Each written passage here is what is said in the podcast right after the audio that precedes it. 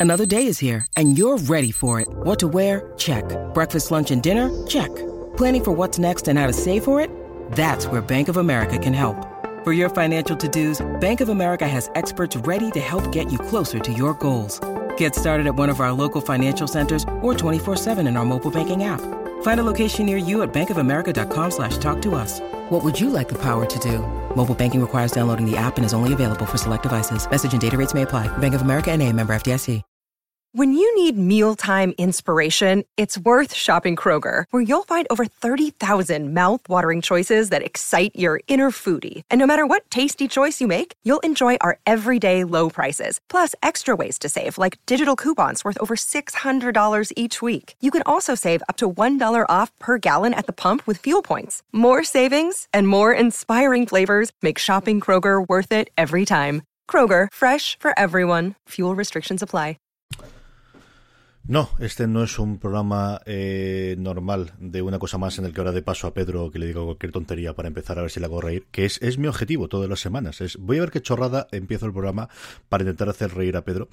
Eh, este es un programa eh, de transición, porque echando la vista atrás vemos que no hemos publicado desde el 9 de febrero y ya estamos a 21, así que ya está bien. Entonces, ¿qué hemos hecho? Bueno, pues el asunto es que entre pito y, flautos, y fundamentalmente porque mi casa se ha convertido en prácticamente un hospital, y los horarios en los que hemos podido cuadrar, al final siempre por algún rollo o por otro, que fundamentalmente ha sido alguna enfermedad de las crías o, o mía directamente, no hemos podido grabar en este tiempo.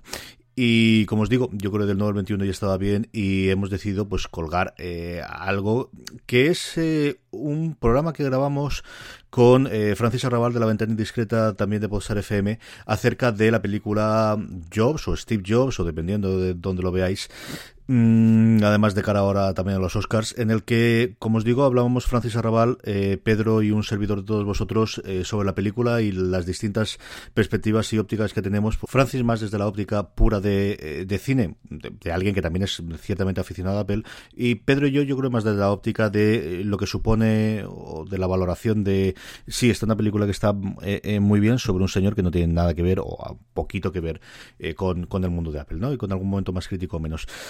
Es posible que alguno de vosotros lo haya oído ya, sobre todo aquellos que estéis suscritos al feed general de toda la cadena, que sabéis que existe, que es un master feed y que lo tenéis en la página web y podéis encontrarlo en iTunes y en el resto de reproductores fácilmente y de esa forma jamás se os escapa ningún programa de, de Postar FM.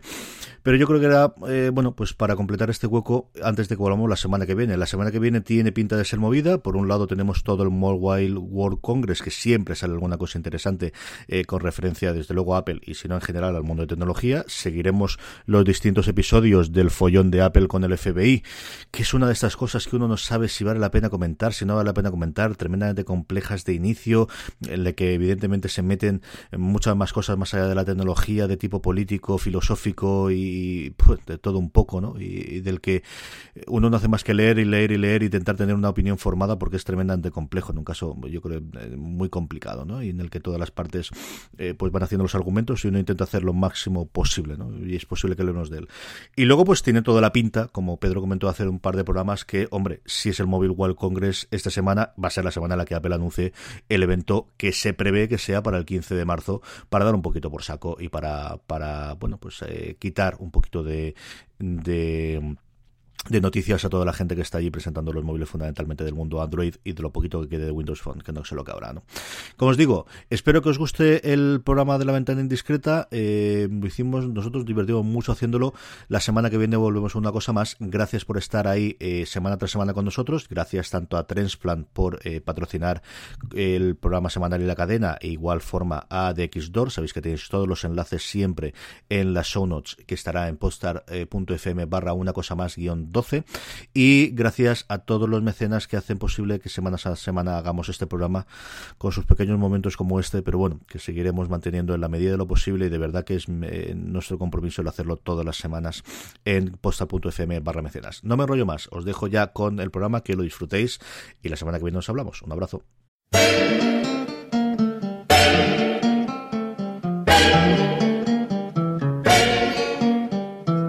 La ventana indiscreta, el cine por Francis Arrabal y Juan Galonce.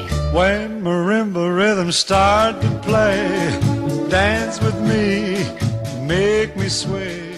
Hola, bienvenidos a todos una semana más a La Ventana Indiscreta. Hoy tenemos un programa muy especial en el que vamos a desgranar Steve Jobs, eh, la película dirigida por Daniel Boyle y escrita por Aaron Sorkin, protagonizada por Michael Fassbender, Kate Winslet y Seth Rogen. Y tenemos nada más y nada menos que al experto super experto en Apple, Pedro Aznar muy buenas, Pedro. Hola, buenas noches. Eh, hoy aquí vamos a tener polémica con un auténtico experto sobre Apple y Steve Jobs. Y tenemos a CJ Navas. Muy buenas, CJ. Hola, Francis, ¿cómo estamos? Hola, Pedro, ¿qué tal? Hola, ¿qué tal? Muy buenas a los dos. Y bueno, dos compañeros de la cadena, de Podstar FM, que hacen el programa de Una Cosa Más, el programa sobre Apple. Así que hoy tenemos plantilla de lujo total para hablar sobre esta película eh, basada en la vida de, Steve Jobs. He evitado decir la palabra biopic, ¿eh? He dicho basada en la vida de. Muy bien, Has dicho basada en la vida, que ya, ya, ya roza el larguero. Ya roza, está, está, rozando la. Llama la, llama la película sobre Steve Jobs o llama la película sobre el Menegildo Zelda, yo qué sé, lo que tú quieras bueno, llamar. Bueno, ya vamos a empezar. Así que. Mm, eh, vamos a, hablar un poquito de nuestros patrocinadores eh, de la cadena del programa y de la forma de, seguir haciendo la ventana indiscreta. Y si os parece bien, eh, empezamos a hablar de la película, ¿vale? Correcto. Muy bien.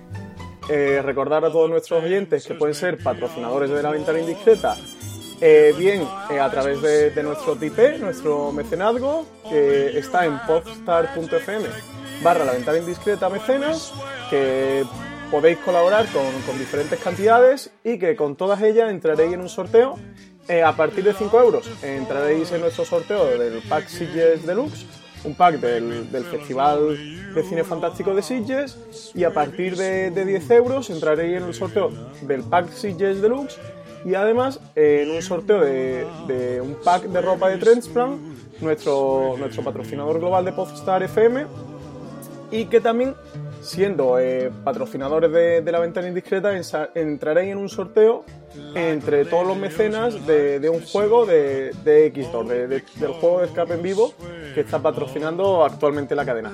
Y también recordaros, ahora que llegan estas fechas navideñas y que, que todos aprovechado para comprar los regalos, pues que podéis entrar en Amazon a través de podstar.fm barra la ventana indiscreta Amazon y a través de este portal, que es exactamente el mismo de Amazon, solo que tiene un enlace patrocinado nuestro y, muy importante, sin sobrecoste alguno en la compra para vosotros, pues a nosotros Amazon nos dará una pequeña comisión de todo aquello que compréis. Así que recordad el TP, el Amazon, también que, tenemos dos patrocinadores globales de la cadena de Podstar FM, que son por un lado Trendsplan, la marca de, de moda street, que, podéis visitar desde trendsplan.com barra postar.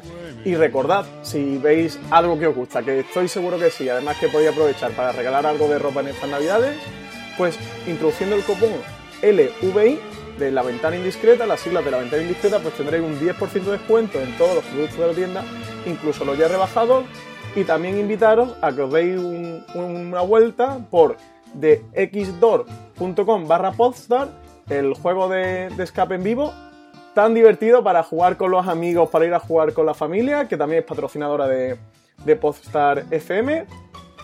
Y recordad que si entráis a través de este enlace y usáis el cupón Podstar FM, os beneficiaréis de un 10% de descuento sobre el precio del juego. Así que bueno, habiendo repasado ya nuestros patrocinadores, continuamos con el programa. Tras escuchar a nuestros patrocinadores, pues bueno, pasamos a comentar un poquito la película de de Steve Jobs. Así para empezar, eh, Pedro, sin destripar mucho ya que ahora más adelante empezaremos a analizar un poquito la peli, eh, ¿qué te ha parecido? ¿Qué tal? ¿Cuál es una primera impresión? A ver, a mí la verdad es que no, me pareció mala película, como la de Aston Catcher, que sí que me pareció bastante mala, la película y el guion, pero, pero en, en, esta película me pareció una buena película porque al final es muy cinematográfica, ¿no? Aquí se nota mucho la mano de, bueno, pues de, del guion de Aaron Sorkin, que, está tejido para, para, bueno, conectar un poco con el espectador, con ciertas escenas, con cierto ritmo.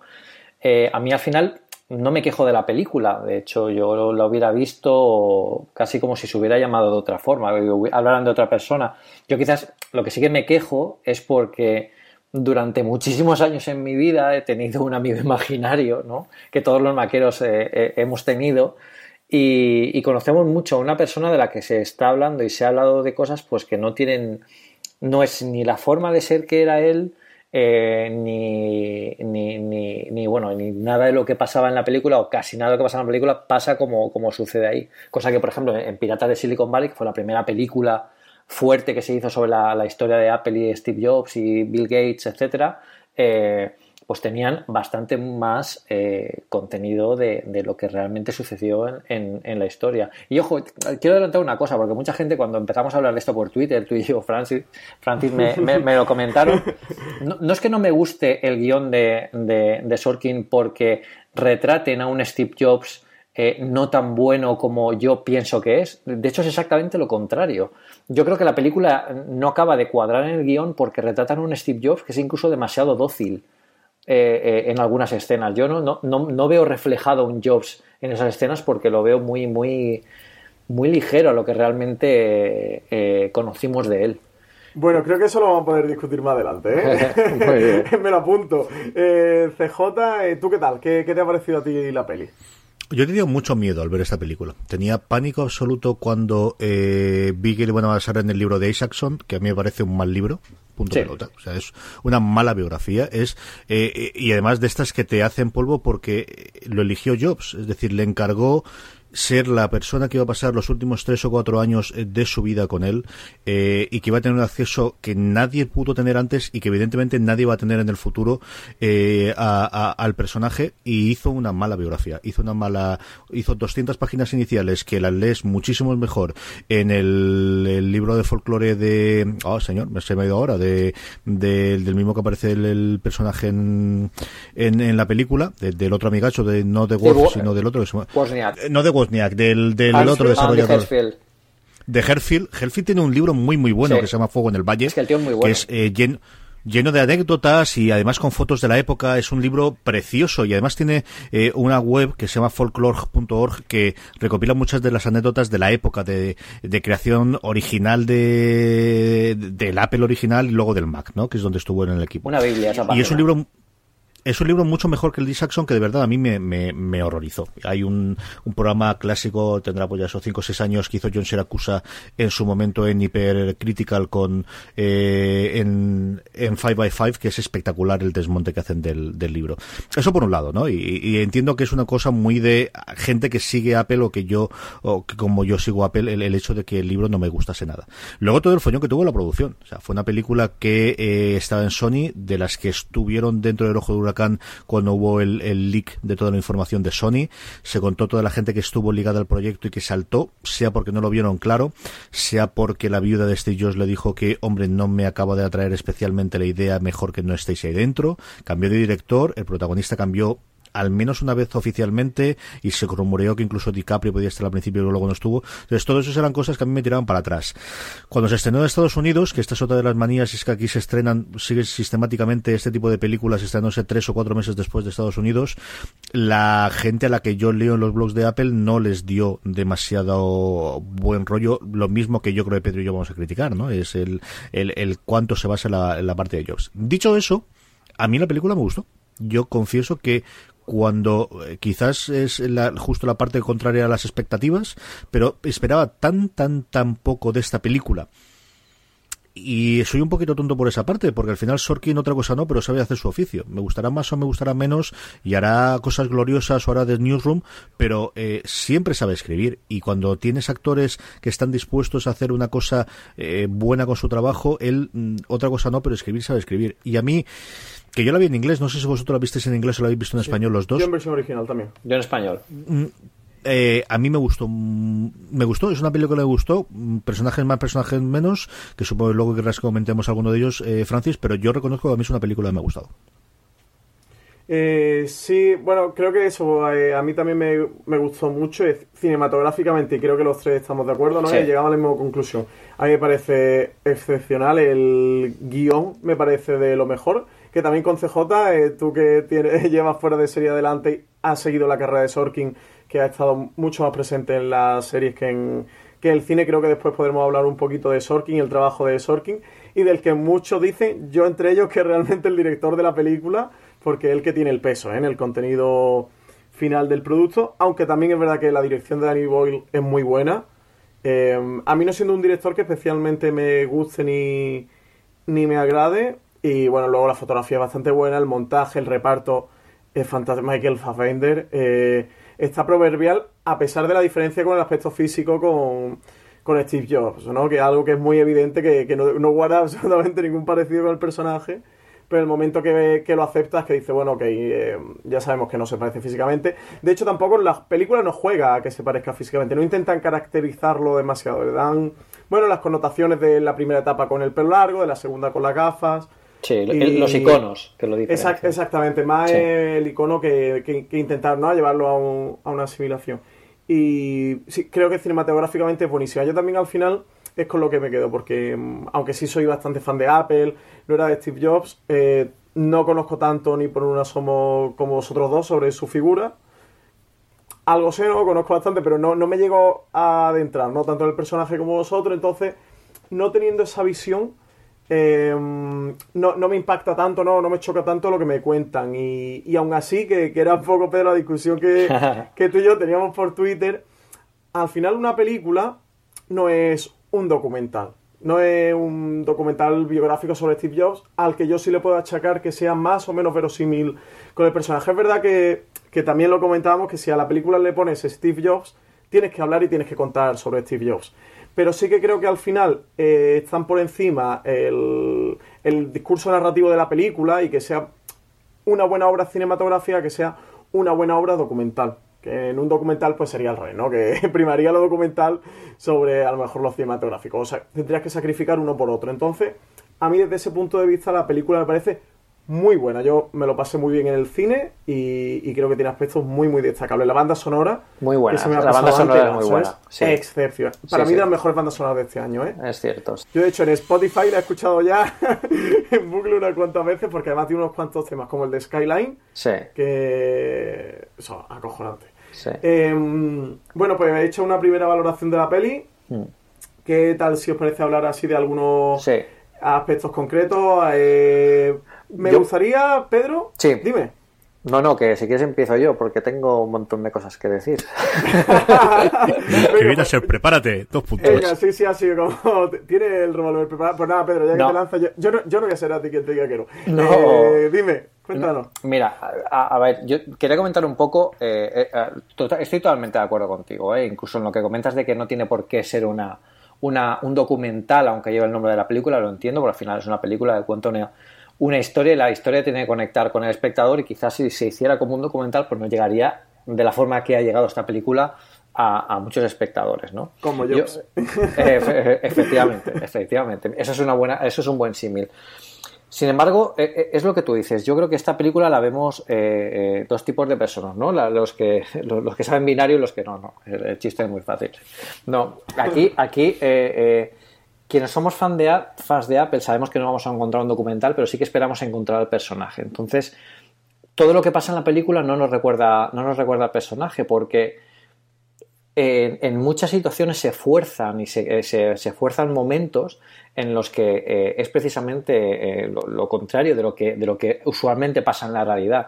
Yo entiendo que muchas cosas pasan desapercibidas. Por ejemplo, una historia de tres actos, como la que, la que ha hecho Sorkin aquí, me parece magnífica a nivel de, estilo narrativo. ¿no? Es, tiene un montón de recursos, es súper visual, eh, el, el, transcurso que conectan escena con escena, siendo Steve Jobs el nexo de unión, es muy, muy ágil, pero yo tengo la grandísima suerte de, en mi vida de que he ido a presentaciones de, de, Apple. O sea, yo he estado en Keynote y os puedo asegurar que antes de una Keynote eso es prácticamente eh, yeah. una absoluta y completa ceremonia de silencio.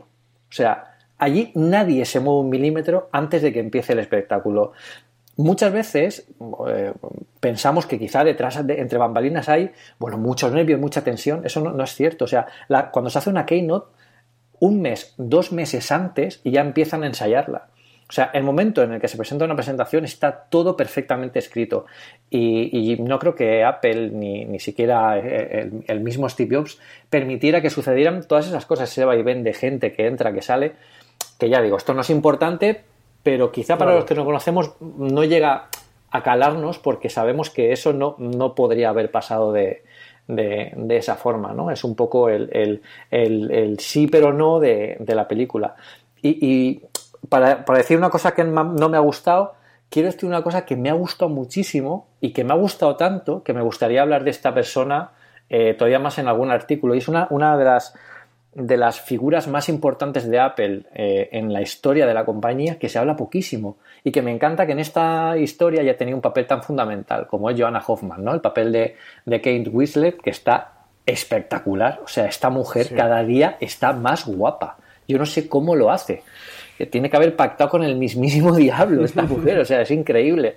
Bueno, pues el papel de Joanna Hoffman sí que está perfectamente caracterizado tal como, como eh, cómo era ella. Ella era una persona eh, que muchas veces era casi como, como una hermana, por no, madre no, porque por edad no podría serlo, pero casi como una hermana de Jobs. Lo cuidaba, eh, lo atendía, eh, era la, jefa de marketing y, tuvo un papel crucial en el lanzamiento del Mac. Fue la que primera, primer esbozo de lo que iban a ser las interfaces gráficas del usuario del Mac, de, o sea, de la interfaz del Mac original, las hizo ella, antes incluso que la diseñadora. Es una historia muy, es, tiene una historia muy importante dentro de la, del papel de, Apple y, se ha retratado muy poco en, muy pocos sitios. ¿Por qué se ha conseguido esto? Yo, bueno, eh, buscando información me, he encontrado con que Kate Winslet ha conocido a la verdadera Joanna Hoffman. Sí, bueno, de hecho todos los actores se, se reunieron para preparar sus papeles con, hmm. con, el personaje interpretado. Seth Rogen lo hizo hmm. con Wozniak, que hmm. todo, al final se excepto evidentemente Michael Fassbender. sí. Claro. Sí, pero todo, lo prepararon. Claro, al hilo de, lo que comentábamos, ¿no? sí es verdad que lo de Joanna Hoffman, eh, yo era una figura también que desconocía mucho, Pedro, y sí es cierto, creo que uno de los, de los grandes méritos de esta película es la reivindicación del papel que tuvo esta mujer dentro de la compañía, que sí un papel que pasa muy desapercibido. Pero volviendo a lo de las keynotes, ¿no? Y la visión en el, en el guion de la película y tal, eh, claro, aquí sobre todo el punto en el que nosotros chocamos, chocan las dos formas distintas de ver la película, ¿no? De la, de la que es el más experto, ¿no? Sobre el mundo de Apple y Steve Jobs y el del que es un poco más neófito, como en mi caso. Y, es que al final eh, CJ eh, lo sabrá, que, Aaron, Sorkin fue una persona que se hizo famoso por ser un, buen, gran dramaturgo en, en Estados Unidos, que luego empezó a ser guionista de televisión y, y un poco de cine. Al final, él presenta la película de, Steve Jobs como una obra de teatro y todo sucede en las bambalinas de esa keynote, ¿no? Y si os fijáis, la dirección es muy teatral.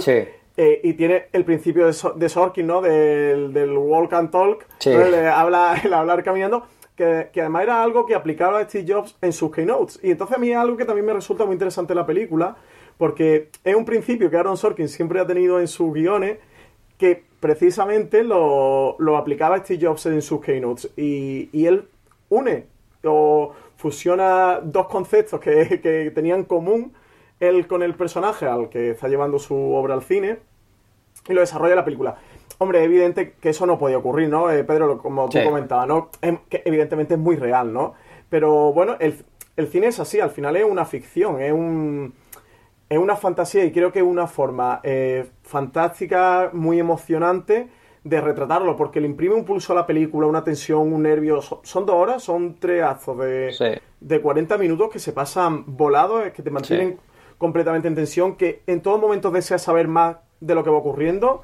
Tiene ese diálogo eléctrico de, de Aaron Sorkin, que claro, evidentemente, por ejemplo, en los diálogos, ¿no? Mm, Steve Jobs era un genio, pero tampoco creo que tuviera ese cerebro, ¿no? Esa capacidad con la que Aaron Sorkin eh, va retratando al personaje. Por eso, cuando tú antes hablabas de que a lo mejor mm, refleja un Steve Jobs con un poco de falta de tenacidad, hmm. mm, no sé CJ tú cómo lo ves, pero yo no lo llego a ver así, ¿eh? O sea, sí se nota en los enfrentamientos suyos con Wozniak o con Andy Hirschfeld o con la mujer de que él se planta de, oye, yo soy Steve Jobs, ¿eh? y, todos los demás estáis por debajo mía. no sé tú cómo lo ves, CJ. No. Bueno, primero, eh, eh, nadie habla con los personajes de Sorkin, ¿no? Eso nunca, desde algunos hombres buenos hacia acá eh, nunca ha ocurrido, ¿no? Vamos a ver, hay tantas cosas ahí en medio. Yo creo que queda como un capullo. Yo creo en general lo que te transmite es que eh, había una cosa que contaba Gruber cuando salía y es que eh, eh, salió de la película y había dos chicas al lado y decir si este es mi padre no me compraría jamás un iPhone o llevaría un Android, ¿no? O algo por el estilo ese es uno de los peligros o de las cosas que tiene la película. Él se comportaba como se comportaba en el trabajo. Claro. En la familia es cierto que tuvo toda esa movida con Lisa, pero no te saca después la mujer y los tres hijos que tuvo posteriormente. Claro, eso sí. Entonces, claro, fuerzas tantísimo las cosas para encajarlas dentro de la narrativa. A mí el segundo, eh, de los tres actos, el segundo no me gusta nada. Y no me gusta nada porque es el que realmente me irrita toda la parte de Next. Pero a mí el segundo es el que más me gusta, ¿eh, A mí me parece un mal final porque están montando todo el final con una cosa que es totalmente falsa. No un poco falsa, no un poco forzada, no, no. Absoluta y totalmente falsa. Y es que él monta Next para vendérselo a Apple y volver a Apple. Y eso no es así. Y entonces, eh, esa sí que es. Yo llego a perdonarle prácticamente todo lo demás, Francis, igual que le permito todas. ¿Qué es lo que ocurre? Yo creo que él hizo una grandísima película de, de tecnología o un grandísimo guion de tecnología con la red social en el cual retrata una historia de una conformación, eh, de una historia muy clara que es la creación de Facebook y los personajes que hay alrededor. Aquí es una historia en la que tienes una relación entre un padre y una hija a lo largo de una serie de tiempos. No es una historia de de Steve Jobs, es decir, no te cuenta la enfermedad, no te cuenta su matrimonio posterior, no te cuenta su ansia de volver. No es una historia sobre Apple, no está el iPhone, para empezar.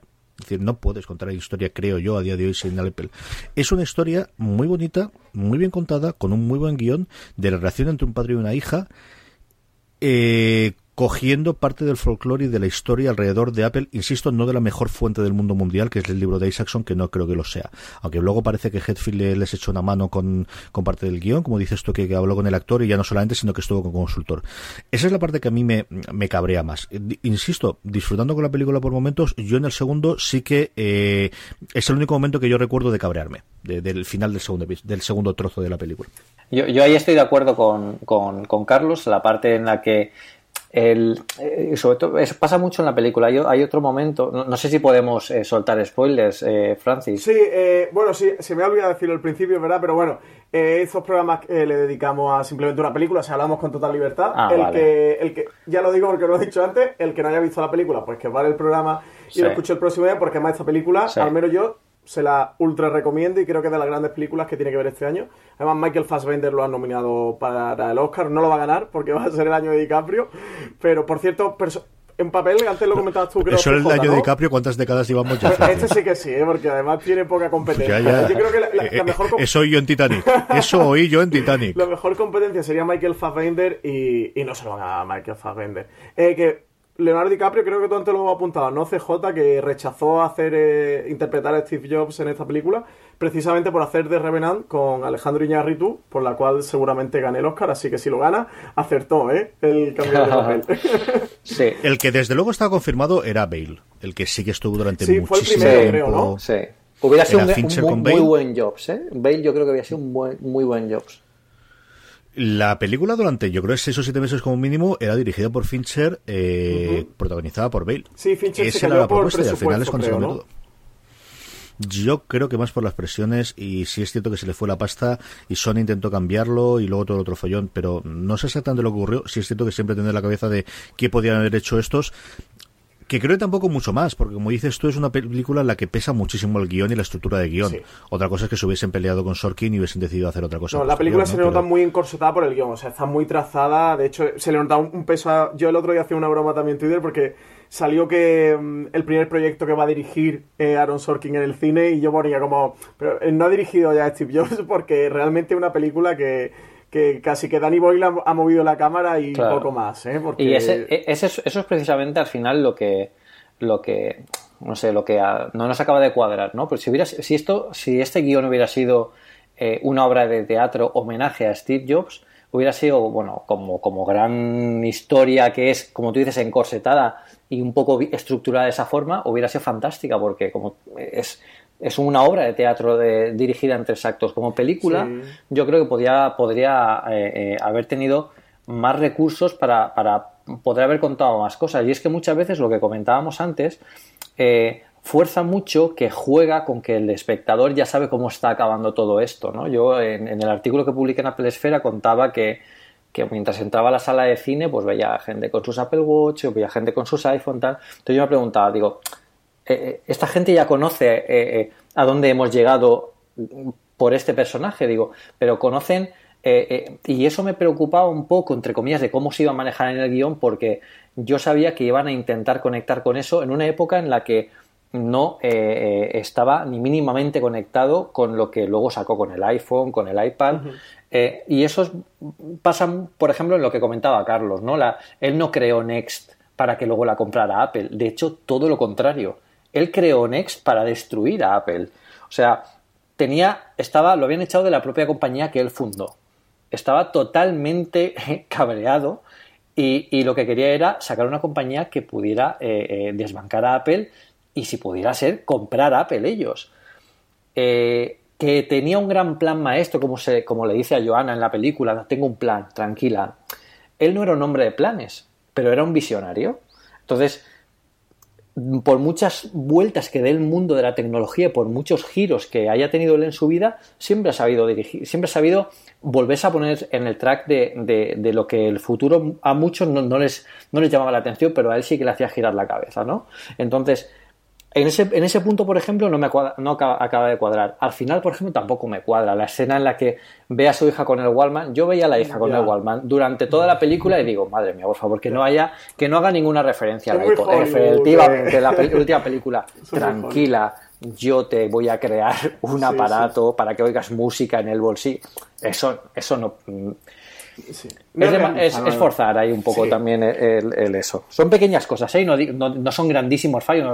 bueno, lo que dice Carlos de, de Next es un gran fallo para los que conocemos Apple, pero entiendo que puede pasar desapercibido y el guion es, eh, puede acabar gustando. Pero son esas, esas pequeñas cosas que, que te, que te hacen pues eh, saltar la chispa a, quienes no, bueno, que, quienes conocemos un poco la, la, historia de ellos. No, claro, sí, la... A mí... Perdón, CJ, hay otra cosa que eh, sí he hecho a faltar por lo que supuso de, tranquilidad para Jobs y porque al final fue un trabajo durante una serie de años tan importante para él como Apple que fue Pixar. No hay ni una sola referencia, ni un solo momento de la película al hecho de que él es el que le compra Pixar a Lucas. Él es el que confía en esa compañía, él es el que durante muchísimo tiempo, y jamás sabremos qué efecto eso tuvo en su salida posterior, dedica tanto tiempo a Pixar como a, como a Apple y posteriormente se convierte vendiendo Pixar, tiene la tranquilidad absoluta financiera que había tenido en su momento en Apple, pero cuando se enfada con ellos vende todas sus las acciones de Apple menos una. Eh, cuando antes de montar Next pero es cuando realmente le hace dinero y lo cambia por acciones de, Disney y durante toda la vida el mayor accionista individual de Disney y ahora su viuda ha sido Steve Jobs y como te digo ahora su viuda, ¿no? Y eso sí que lo echaba a faltar porque eh, aunque fuese alguna referencia puntual en el tercer acto en el que ya estaba el metido en Pixar, el que se contase alguna cosa de Pixar, que era algo tremendamente relevante, ¿no? Ya, ya se habría estrenado para entonces eh, Toy Story y eso había cambiado la, el cine de una forma o de otra. Eh yo dejando claro que, entiendo vuestro argumento, también quiero dejar claro que no lo comparto absolutamente nada. Y es que al final eh, sí comprendo la tarea que quiere hacer Sorkin, la comprendo y la comparto al 100% en el sentido de que él sabe que al final abarcar una vida de un personaje, un personaje como Steve Jobs, es eh, muy ambicioso para una película, o sea, eh, que, que en dos horas no se puede realmente contar. Y es el gran talón de Aquiles de cualquier biopic, al final siempre es por donde hace agua. Y, sí me parece muy inteligente la decisión que él toma, ¿no? De yo voy a tomar eh, tres actos o tres momentos claves de este personaje en los cuales yo contándoselo al espectador, el espectador es capaz de saber quién es eh, Steve Jobs, aproximadamente, ¿no? Saber quién era. Te mete el lado profesional y te mete el lado familiar. Y, y te muestra ese personaje que eran dos personas diferentes eh, dependiendo del ámbito, te los muestra la misma película a través de tres momentos. Y esos tres momentos, él luego los, desarrolla, como dramaturgo en tres actos como una obra de teatro. Que al final... Pero es que no te cuenta ni el lado profesional ni el lado profesional, Francis. Te mm. cuenta la relación con su hija, con una de sus cuatro hijas, y te cuenta la historia profesional con eh, el personaje de, de Kate Winslet, que desde luego yo coincido con Pedro, que está espectacular, y en tres keynotes, no en el día a día ninguna de las empresas en las que ella trabajado. Claro, el caso es que primero, es mucho más interesante la historia de, bueno, de su primera novia y tal con, su hija Lisa, que luego el de la familia, porque luego la familia que tuvo con su hijo es, algo como muy estándar, poco llamativo, ¿no? Para contar una película y, más de Hollywood. Es menos material cinematográfico, ¿no? Entonces, yo entiendo que, que haga lo que haga, en el sentido de que yo esto es algo que siempre también discuto mucho con una película. Quien quiera conocer la vida de Steve Jobs, quien quiera acercarse, saber quién era realmente el personaje, tiene libros, tiene ensayos, tiene documentales, tiene material bibliográfico de sobra para saber quién era. Pero quien se quiera, quien quiera tener una, una aproximación, una pequeña aproximación al personaje, creo que esta película sí es una buena película. En dos horas creo que puede llegar a hacerte una idea de quién era Steve Jobs. Que evidentemente no es todo Steve Jobs. Falta Pixar, que es fundamental, como dices tú, CJ. Falta el iPhone, evidentemente, como, como comentabas tú, Pedro. O la que luego fue su familia, con su mujer, con sus, creo que tuvo tres hijos, ¿no? Dos hijas, ¿no? Algo así. Dos hijas, sí, tres, hijos más Lisa. Exactamente. Entonces, sí es verdad que una parte fundamental de la vida de Steve Jobs. Pero también creo que es inasumible, es inabarcable para una película. Eh, sería eso, más material de, un documental, de una serie documental, de un ensayo, de una biografía publicada en un libro, etcétera, etcétera. Pero, yo, yo, sin embargo, Francis, sí, creo que aquí el problema de, todas las películas, y, no lo entiendo, ¿eh? porque porque de verdad es que eh, hay mucho más eh, material cinematográfico y más de Hollywood eh, justamente a partir del 2001, que es cuando, del 2000, que es cuando todas las películas acaban, que es cuando él presenta el, el, iMac, el primer iMac, y las películas se quedan ahí. Después de eso, yo, yo de hecho montaría la película no prácticamente a partir de ahí, quizá comentando un poco cómo empezó, pero realmente cuando Apple se funda, la base de Apple que conocemos hoy en día se funda, se funda a partir de ese iMac. Y es, ese iMac, el iMac de esa generación, es el que sienta los precedentes de toda la gama de productos, de todo el ADN de la compañía y forja las, alianzas que, que han dado luz durante todos estos años a, la, nueva Apple. Entonces, durante todos estos, estos años han pasado muchísimas cosas. O sea, la historia de la creación, del, por ejemplo, de, del iPhone da para una película. Sea, no, no, digo que, porque eso, eso, se puede, todo no se puede contar en una película, está claro. Yo, como no estoy, no estoy en desacuerdo contigo, yo creo que quien se quiera aproximar a lo que es el personaje, incluso con el guion de Sorkin, bueno, pues puede, puede rozar la superficie, ¿no? Yo, sin embargo, yo sí que aconsejo que luego lean un poquito más, ¿vale? Si puede ser, si puede ser Apple Esfera, que son unos tíos bastante buenos, porque. Pero, son unos tíos súper apañados, ¿eh? Sí, son muy apañados. Pero, pero lo que quiero decir es que. Eh, que, hay un montón de historias que contar después de, eso. Y, yo creo, eh, quizá ahora no, porque es muy reciente y muchas películas ahora acaban de salir de golpe, pero mm, no me extrañaría que sacaran una película eh, algo más completa. Yo sigo diciendo que la película que ha contado la historia de forma más, más similar, y también lo dice Wozniak, ¿eh? que es el que estuvo allí al final, ha sido Pirata de Silicon Valley, que es una película que pasó sin pena ni, ni gloria y ha tenido una ventaja sobre las otras dos. Y es que eh, Steve Jobs la vio. Y Steve Jobs invitó al, protagonista de la película a que hiciera de él durante el comienzo de una keynote. O sea, que eso fue un momento súper gracioso. Entonces, no sé, eh, eh, creo que como tú dices, nadie puede negar que sea una buena película, pero, pero quizá lo que, lo que más me, fastidia de, de, esta película es que sea para mí una, una oportunidad perdida de haber contado más eh, sobre o de, o de, de mejor forma eh, la vida de la vida de Jobs. No tanto como que sea una buena película o que se que tenga un gran estilo dramático no eso no, nadie lo duda pero que quizá lo veo como una oportunidad perdida porque se puede haber hecho algo mucho mucho más interesante yo el caso, pero al hilo de que tú comentabas, es que mm, creo que ponen el foco donde lo ponen precisamente por explicar eh, un poco el origen del mito, ¿no? Es como, vale, todo conocéis a Steve Jobs a partir del iMac, eh, lo conocéis por el, i, eh, por el iPhone, lo conocéis por el iPod, o sea, evidentemente Steve Jobs antes del iMac era famoso, muy famoso, ¿no? Pero ya a partir del iMac y realmente como tú contabas, ¿no? El, el Apple que hoy día conocemos y que ha llegado a ser lo que es, más popular, todo lo conocéis, vale. Yo os voy a explicar eh, cómo este señor llega ahí. Y creo que precisamente lo que la película cuenta. No se va al garaje porque iría a irse muy atrás. Eh, entonces, bueno, pues se va cuando él presenta el, primer Mac. Y además, eh, presentando el primer Mac, lo entronca con el luego iMac, que es precisamente el ordenador con el que bla bla, ¿no? Entonces, creo que por ese arco está bien. Ese arco está bien, sí, sí, ese arco... Creo que es precisamente el, o sea que, que, es muy intencionado, ¿no? El, periodo que él coge, aunque a priori, como tú dijeras, sí que estoy totalmente de acuerdo, sería menos relevante, mm, pero no, porque exactamente eso es explicarte el origen de, un mito en el que se ha convertido Steve Jobs. Eh, como por ejemplo en el documental de Steve Jobs de Man in the Machine, el, principio del documental cuando se ve la gente llorando, ¿no? En los vídeos de, de, la gente en YouTube, ¿no? Diciendo yo no lo conocí, pero es que me ha dado el iMac, me ha dado el iPhone, me ha dado el iPod. Entonces, contar el, e, e, e, esa persona, retratar a esa persona. Entonces, a mí, desde ese punto de vista, eh, sí me interesa mucho y me gusta el, el foco de la película.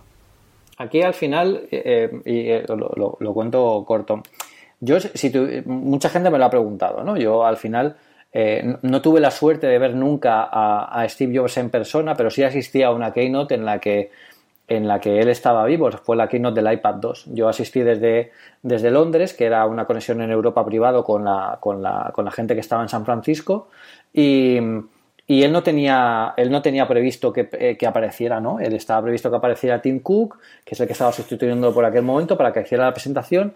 De repente se, bueno, aparece la, eh, comienza la keynote y sale, sale Steve Jobs.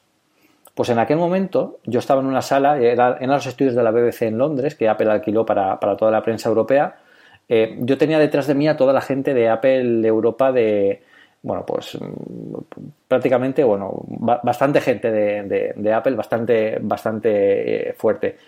Eh, no os podéis imaginar, o sea, nunca lo olvidaré, cómo esa gente aplaudió. Yo nunca he visto, no, no porque aplaudieran con ganas, ni aplaudieran porque tienen que aplaudir que es el jefe, allí nadie los veía.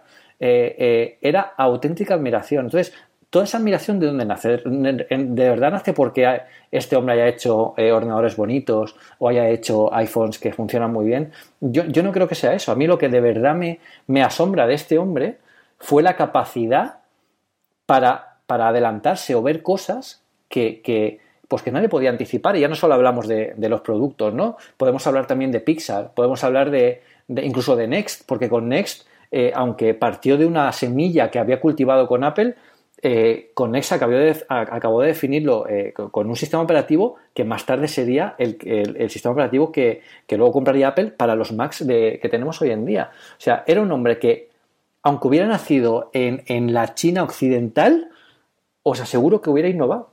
Y eso es lo que fascina del personaje y yo creo que es lo que quizá le falta un poco a la película. Le han retratado una, una faceta muy humana y una faceta muy personal y, se han olvidado del cáliz que le hace genio. Y, eso es por lo que yo llamo que esta es una buena película, pero que es una oportunidad perdida de ver quién era realmente Jobs. Pues muchas cosas alrededor de lo, de lo que dice Pedro. Yo cuando le estaba diciendo de qué película se podría hacer después, ahora yo estaba pensando en, la introducción del iPod apenas un mes y medio después de la caída de las Torres Gemelas y a ver a dónde iba Estados Unidos. Y creo que es una cosa interesantísima ver qué es lo que hubo entre Mambalina durante, desde el 11 de septiembre ese 25 de octubre cuando, cuando se incorpora, eh, ese 23 de octubre, perdóname, eh, cómo funcionaría. Creo que hay una película.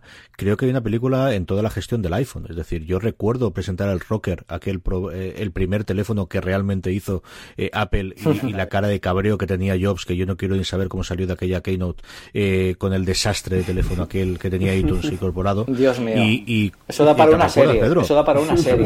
Lo del rocker, es que... lo del rocker es que en realidad en lugar de grabar podcast, chavales, tenemos que, quedar con la gente en bares y contar todo esto, porque es que hay tantas cosas de las que se pueden sacar conversaciones chulas, o sea, es increíble. Perdona, continúa, Carlos. Claro, y, y, todas las negociaciones, ¿no? Yo recuerdo la negociación aquella que tenía con Singular entonces, antes de que AT&T volviese a, adquirir eh, eh, toda la, división que le habían obligado a, separar eh, de móviles en para hacer las negociaciones para la exclusividad con el iPhone, el de no poner el logo en el teléfono, que es algo que ahora consideramos normal, pero que entonces era totalmente impensable que no apareciese en un teléfono de una compañía móvil el logo de la compañía móvil. Aquella famosa frase de la reunión eh, cuando los tíos no van con traje y un tío de Singular dice, ¿cómo van sin traje? Somos de Apple, no tenemos trajes. No sé, cosas de esas que te da para otro tipo de películas distintas, más parecida quizás a la, a la red social, que es quizás lo que yo cuando leí que Sorkin se iba a encargar de esta película yo estaba esperando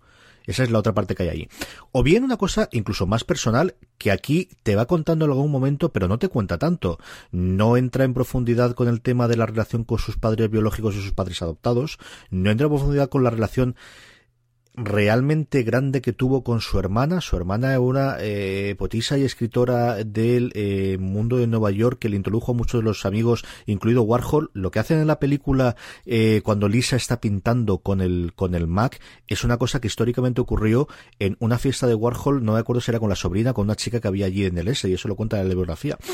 Eh, esa parte, o, o, la famosa visita a la India que tuvo él de Sí. eh, el despertar cuando era adolescente y que le marcó todo el resto de su vida, que aquí se comenta muy por encima, pero no la vuelves a tener, ¿no? Entonces, es cierto, Francis, de lo que dices tú, que al final son dos horas y yo, eh, sabes que lo mío son historias de 10 horas para empezar a hablar, porque si no me siento corto, ¿no? Y esa parte ocurre, pero y quizás nada que vaya a ver de este, de este hombre me vaya a satisfacer, pero yo sí tenía en la cabeza una historia más, eh, lo que te digo al principio, luego ya con los trailers y con lo que leí no, pero cuando leía Sorkin de que cogiese un momento en concreto, yo pensaba que iría más por el iPhone de la historia de, de, Apple y a partir de la de Jobs y a partir de la contase. No lo sé. Y al final no ha sido así. Bueno, pues llevamos ya un ratito bueno de programa. Eh, no quisiera que hoy terminara el programa sin comentar algunas de las escenas, sobre todo encuentros, diálogos potentes que tiene Steve Jobs con algunas personas y que creo que son fundamentales en la película. Ya no sé, ya, ya no me atrevo a decirlo, ¿eh? aquí con Pedro y con Pedro delante, si son verdad o no, si ocurrieron o si ocurrieron tal y como se ve en la película porque lo desconozco. Eh, ¿Qué escenas, qué diálogos así os han chocado más de la película o han gustado más, os veis más interesantes? Eh, bueno, si queréis comienzo yo. Yo. A mí me gusta mucho. eh, ahí sí que re- recha- eh, retrata mucho eh, eh, cómo era. cómo podía salir el carácter real de, de Jobs. Y es que lo que te comentaba antes, Francis, de verdad. Jobs era muchísimo más cabrón de lo que sale en la película. Pero Bueno, mucho oye, cuando más. la escena de Michael Fassbender eh, cerrándose el ascensor con la, con la mano en forma de pistola en la cabeza, Andy Hertzfeld, eh, no está mal como retrato de cabrón, ¿eh? Sí, pero, pero yo no me lo veo. Yo no- es que ese no es Jobs. ese es Fassbender. ¿Sabes? Es un, es, es un, es un, es un esto muy de, de Fassbender. O sea, él era muy cabrón en los sentidos, pero, pero sabía eh, ser uno de los mejores líderes naturales eh, eh, que, ha dado lugar al mundo de la tecnología. La gente lo seguía por, por, por lo que era capaz de transmitir, ¿no? Entonces, eh, hay una escena muy buena, bueno, que es el principio de la película, cuando está hablando con, con eh, que le dice, bueno, arregla esto. Y él le dice, no puedo. Y él le dice, vale, pues ¿quién puede arreglarlo? Y dice, yo, y no puedo. o sea, e- esa, eso es, eh, esa pequeña conversación es muy buena porque refleja mucho eh, eh, la historia de Apple, que es un, quiero esto, no se puede hacer, ¿quién puede hacerlo?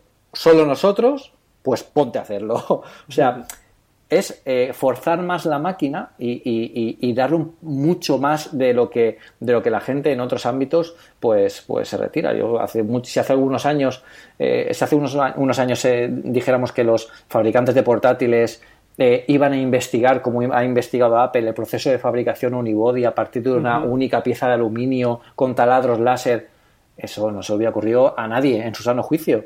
Y esta gente pues dio lugar al, al MacBooker y lo que, a lo que está haciendo ahora los nuevos, los nuevos eh, eh, modelos. Entonces, eh, Fassbender es un muy buen actor. Yo, a mí me encanta como actor, pero sí que es verdad que la ha, impri- la ha impreso demasiado de Fassbender en el, en el Jobs. Entonces, no me lo acabo de creer por eso. Kate Winslet, yo creo que es una Joana muy, muy, muy, muy perfecta. Y lo que hablábamos antes, ¿no? Yo creo que retrata muy bien al personaje porque incluso se pueden parecer en las personalidades, ¿no? Es una personalidad introvertida, pero que también cuando tiene que sacar la garra, la sacaba. Porque Johanna Hoffman, aquí donde la veis, es de las pocas personas que le ha parado los pies a Steve Jobs. Sí, bueno, en la película tiene un diálogo con Jobs en, la- en el segundo acto en el que le dice, en, en Apple Sí. nos jugamos a ver quién te enfrentaba, si Sí. se enfrentaba a ti, ¿no? Y- Y, gané tres, ve- tres gané años yo. consecutivos. Sí, sí, sí, sí, sí. E- Eso, eso es así, o sea, e- era de las pocas personas que, que, que podía hacer eso o de las pocas personas que lo hacía y seguía en la compañía, porque además era impensable para la Apple de la época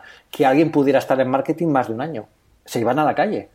Y esta tía aguantó muchísimos años, o sea, era de, la que, de los que más conocían a, Steve Jobs. Luego, a Seth Rogen eh, ha sido el peor Steve Wozniak de la historia de los Steve Wozniak. O sea, eh, no quiero ni comentar nada de él y yo no soy muy, muy seguidor de Wozniak. Como creo que, se, que se, ha, hecho un mito demasiado sobre, sobre Wozniak que él mismo ha alimentado y es una tension war un poco excesiva para, para en mi opinión, aunque no, nunca he dudado de que sea un genio, de que creara todo lo que creó y que él realmente fuera el, la semilla de Apple como lo fue, pero aquí retratan a, un Wozniak eh, que solo casi viene a pedir perdón y a, pedir que le escuchen y a pedir que tal, eh, Wozniak era, era mucho más. O sea, Steve Jobs tenía auténtica admiración por ese hombre. Sí, eso sí queda claro en la película. Es verdad que sí que hace un retrato muy simple del personaje, pero sí que queda claro, eh, tiene mucho diálogo de Michael Fassbender hacia el personaje ese rollo diciéndole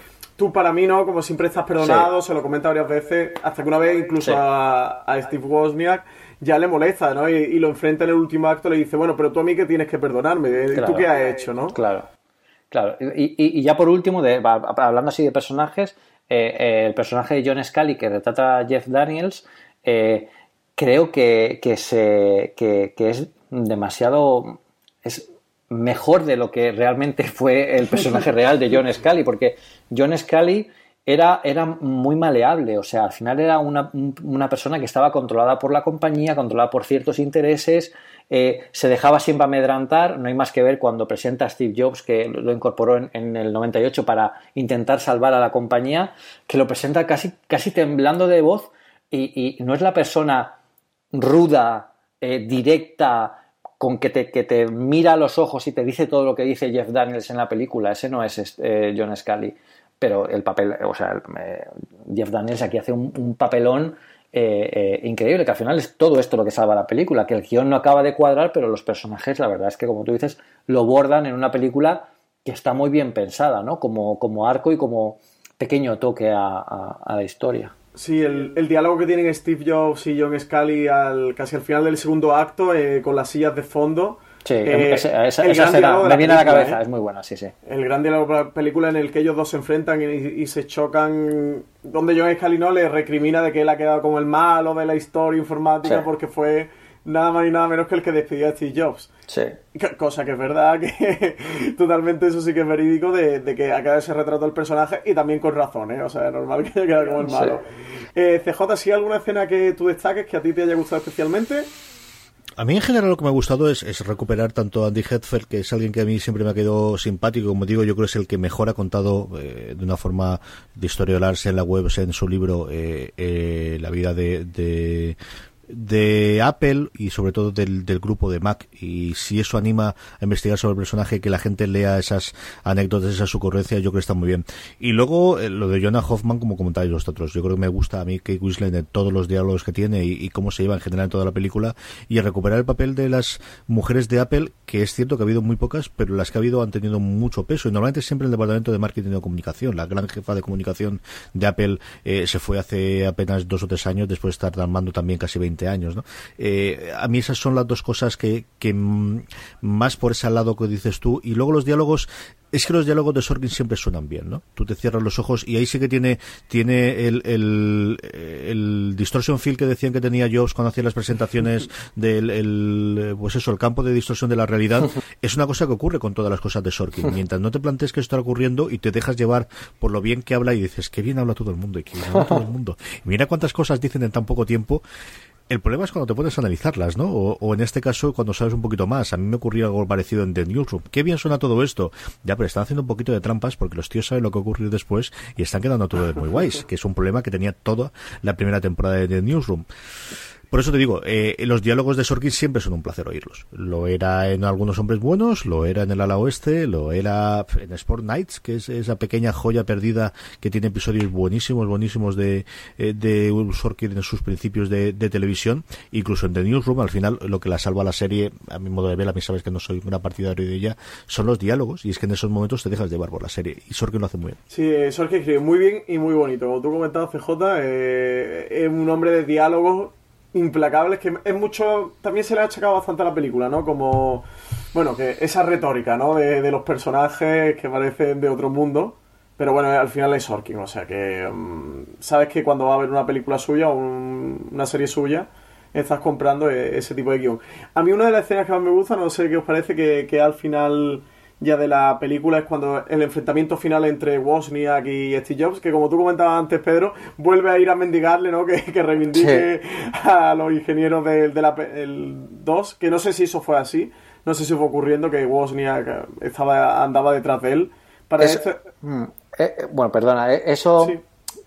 a ver, quien lo sabe mejor más que nadie son ellos dos. Lo que lo que al final siempre le ha, pedido eh, Wozniak, que fue uno de, los motivos por los que Wozniak dejara a Apple, era que, Apple no reconocía los éxitos de la gente. Entonces eso en la película, eh, Sorkin lo ha convertido en, oye, en las presentaciones reconoce el éxito de la gente.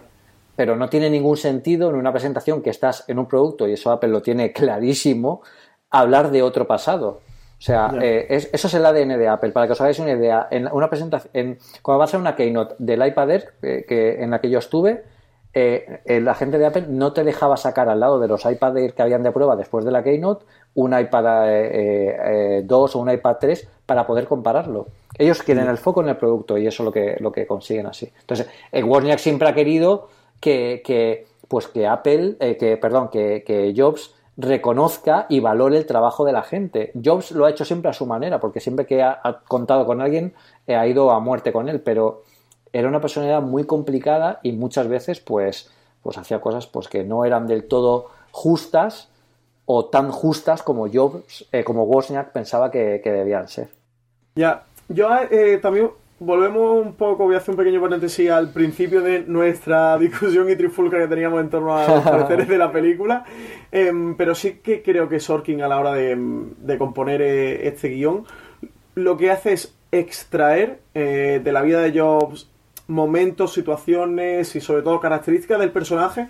Lo comento al hilo de lo que tú dices de la keynote, ¿no? De, bueno, esto habrá pasado entre ellos dos, pero esto en una keynote es impensable, ¿no? Que antes fuera Wozniak a a reclamarle o a reivindicarle tal.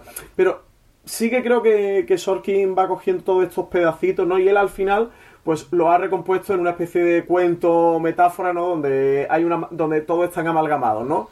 Eh, evidentemente no de la forma que ocurrían ni cómo ocurrían, pero sí se encuentran en dos horas de forma de que el espectador que va a ver la peli se quede con el pozo, ¿no? Eh, no a lo mejor una fidelidad, fidelidad mm, tácita a los hechos en sí, sino con la conclusión, ¿no? De la metáfora de lo que a lo que quiere referirse cada circunstancia. Pero bueno, yo quería, era un pequeño arco, aunque bastante amplio, sobre esa escena, ese enfrentamiento final en el que ya Wozniak se despide eh, diciéndole cuando antes me preguntaba, ¿no? En qué se diferenciaba Steve Jobs de ti, yo le decía que como no, como que Steve Jobs era el hombre que el que tenía las grandes ideas, yo el que la ejecutaba, el que la llevaba a cabo Hoy día cuando me preguntan, yo le digo que Steve Jobs es un gilipollas, ¿no? Y, y termino diciéndole, se puede ser un, genio y no ser un gilipollas, no es binario. ¿no? Que tú antes comentabas lo del binario y tal.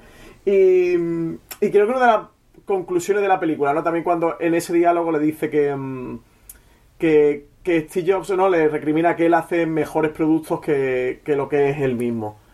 Y creo que sí es uno de los discursos que tiene la película, porque sí es verdad que a Steve Jobs en vida sí se le ha achacado mucho como que fuera un poco cretino, ¿no? Es un poco gilipollas de...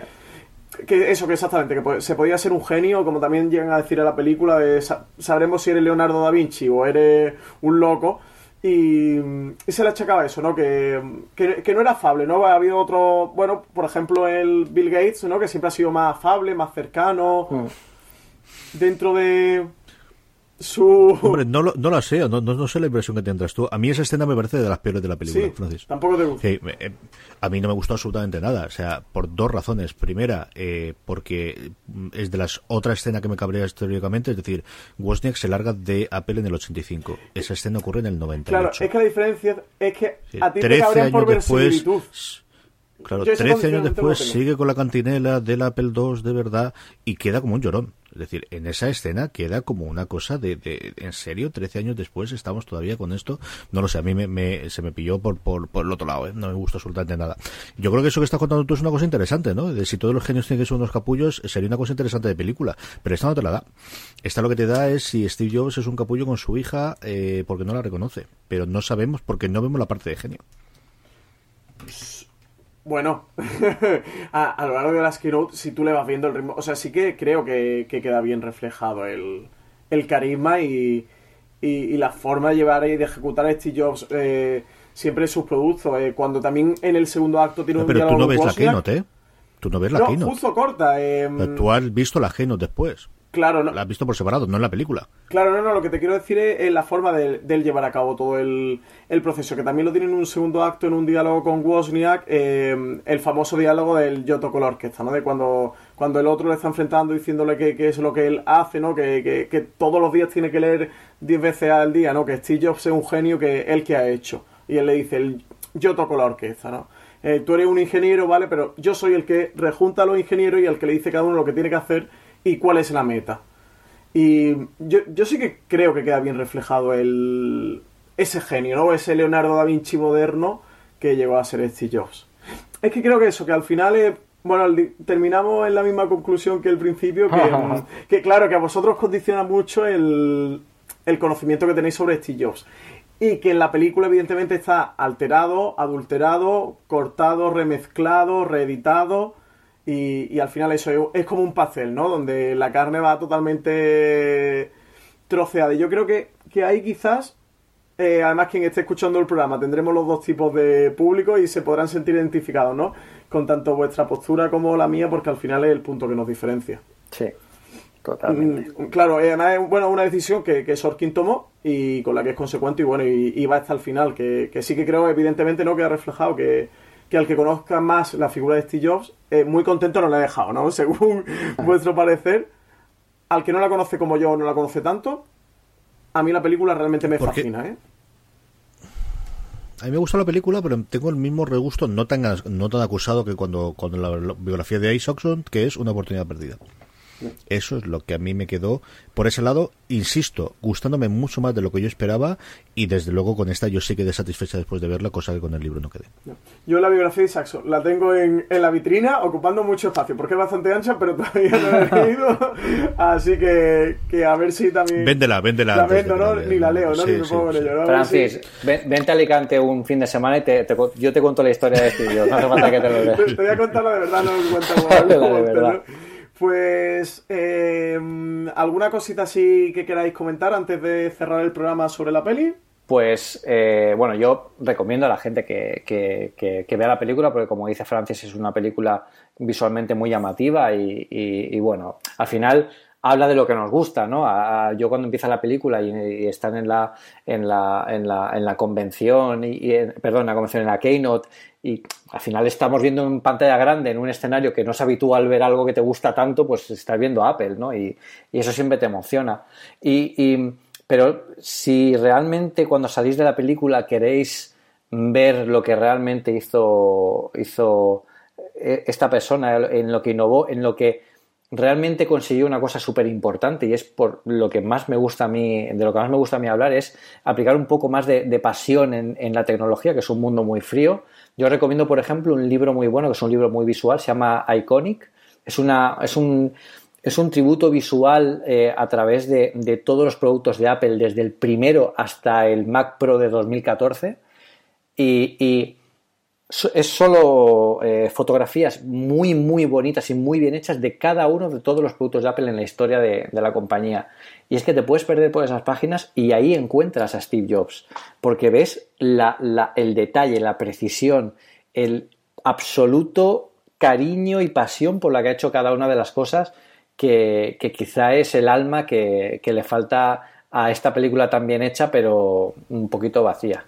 También deja esa obsesión, eh, pero también eh, se queda reflejado en el diseño del, del, del cubo negro, el Black Cube de, Next. Con los milímetros. Exactamente, lo de te has gastado eh, 600 mil dólares en que las esquinas sean perfectamente redondeadas, ¿no? Y tú dices, bueno, él no servirá para nada, pero nos lo expondrán en el, dicen, el Guggenheim o algo así. en el Guggenheim. nuestro, nuestro lo pondrán en el Guggenheim. De hecho, el iMac está en el Museo Modern Art de, de, Nueva York. O sea, que, de hecho lo consiguió, ¿no? Sí. A esos pequeños detalles que hay en el guion y a lo que yo me refiero, que en los que sí encuentro la esencia, que quizás falta a vosotros, pero vaya, comprendo perfectamente que, que sí personaje y circunstancias tan desvirtuadas o eche para atrás. Eh, CJ. Yo que eh, eh, después de ver la película, que bueno, pues yo creo que tenéis que verla y sí que no vais a perder el tiempo con ella recomendar dos cosas, quizás tres. Ya he hablado antes del, libro de Hetfield, yo creo que vale mucho la pena que lo, que lo consigáis. Además, es un libro preciosamente editado. Yo cada vez leo más en, en digital. Este es un libro que vale la pena comprarlo físico. Es un libro precioso de estos que vale realmente la pena eh, eh, tenerlo. Y yo sí recomendaría, como hemos comentado durante el programa, ver Piratas de Silicon Valley. A mí es una película que cada vez que la veo y la suelo ver una vez cada año, cada dos años, cada vez me entretiene más y me gusta más. Hecho con cuatro duros y de una forma muy pedestre y con varias cosas, pero está muy bien. Y luego si os gusta la historia clásica, clásica de, de los ordenadores y de la rivalidad Microsoft-Apple, incluso previo a ello, de los ordenadores previos, hay un documental que se puede encontrar relativamente fácil por internet, está en Vimeo, no sé cómo estará para conseguirlo en español o con subtítulos españoles o sí, que se llamó El triunfo de los nerds, Triumph of the Nerds. Es una cosa que hizo Kingsley, eh, con todos los protagonistas de la época, está todo el mundo entrevistado ahí dentro. Eh, es el, la mejor explicación que yo he visto de lo que hicieron IBM, lo que pasa en el primer episodio de... Eh, al señor de Halta Fire, yo lo entendí perfectamente porque te lo venía contado en el documental. Entonces, si os gustó Halta Fire, si os gusta la historia clásica de los ordenadores, es un documental en tres partes que sí o sí tenéis que ver. Es lo mejor que yo he encontrado sobre esa época. Bueno, pues yo creo que ya podemos dar por finalizado este programa de la venta indiscreta, especial sobre la película de Steve Jobs. Eh, muchas gracias por estar con nosotros, Pedro. Un placer y bueno, me ha encantado hablar. Podríamos estar hablando durante horas. horas. sobre todo eh, discutiendo si eh, los diferentes puntos de vista que tenemos sobre la película. Eh, CJ, muchísimas gracias. Un honor y un placer tenerte hoy con nosotros. Gracias a ti, Francis. muchas gracias a los dos. espero que todos los oyentes también de una cosa más puedan escuchar este programa especial que hemos hecho, crossover, entre los dos programas de, de Podstar FM Así que bueno, despedirnos y eso, y simplemente daros las gracias y, espero que, a todo el mundo le guste este capítulo y al menos, eh, como se posicionarán seguramente en uno o en otro bando, eh, que nos lo digan por Twitter y por Facebook, a ver qué, tal le ha parecido la peli y qué tal le parece el retrato de, Steve Jobs, si les contenta o, o no les satisface tanto. Pues nada, un fuerte abrazo Pedro, un fuerte abrazo CJ. Otro para vosotros. Un placer. Hasta luego. Hasta luego.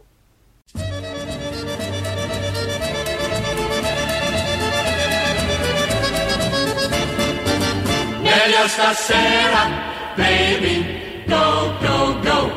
Or as we natives say, fa.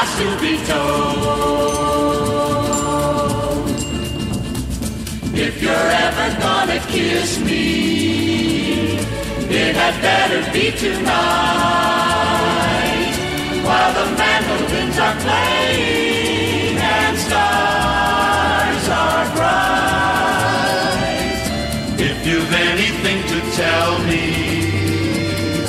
it had better be tonight.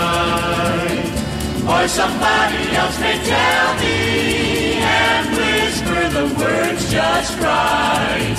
Meglio stasera, baby, go, go, go. Or as we natives say,